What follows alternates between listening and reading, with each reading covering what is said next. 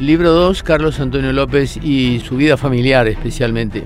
En este libro estamos publicando documentos de la colección Carolín que son tan importantes como todos los demás y que nos hablan de hechos absolutamente desconocidos sobre la historia de Carlos Antonio López. Lo primero que tiene que hacerse notar es que definitivamente él toma como un legado la obra del doctor Francia y fundamentalmente se compromete al cuidado de los tesoros sin gastar esos tesoros que evidentemente son herencia de las reducciones jesuíticas. Lo mencionan en varias partes los distintos protagonistas de estos libros, tanto los últimos gobiernos de la colonia como el doctor Francia y Carlos Antonio López y su hijo Francisco Solano López. Hay un detalle que tiene que hacerse notar porque aparentemente la gente discurre sobre cosas sobre las que aparentemente no hubo ningún análisis o alguna reflexión. Entre 1854 y 1860, Carlos Antonio López hizo adquisiciones muy importantes en Europa, nada menos que de ocho barcos de importante calado, mucho más grandes que los que había tenido el Paraguay en todo ese tiempo. Hizo adquisiciones del ferrocarril, hizo adquisiciones de distintos elementos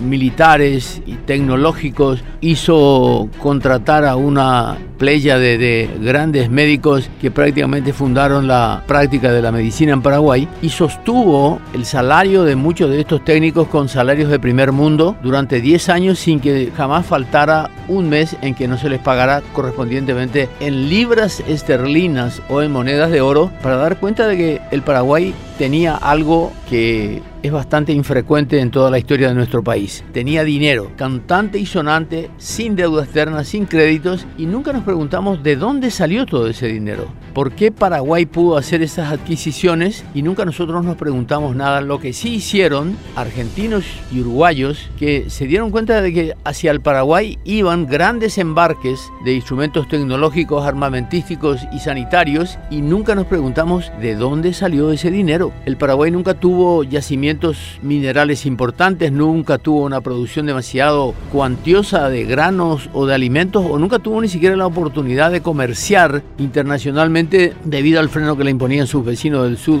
durante toda la vida e inclusive desde antes de la colonia. Entonces, ¿de dónde salió ese dinero? Y ahí resulta claro, contundente y categórico que lo que había quedado en las arcas del Estado Nacional a partir del enorme cuidado que le puso el doctor Francia al tema fue el oro de las reducciones jesuíticas que habían quedado todavía cuando la expulsión de 1767. De manera que el Paraguay tenía ese dinero y tras ese dinero después vino la guerra de la Triple Alianza contra el Paraguay.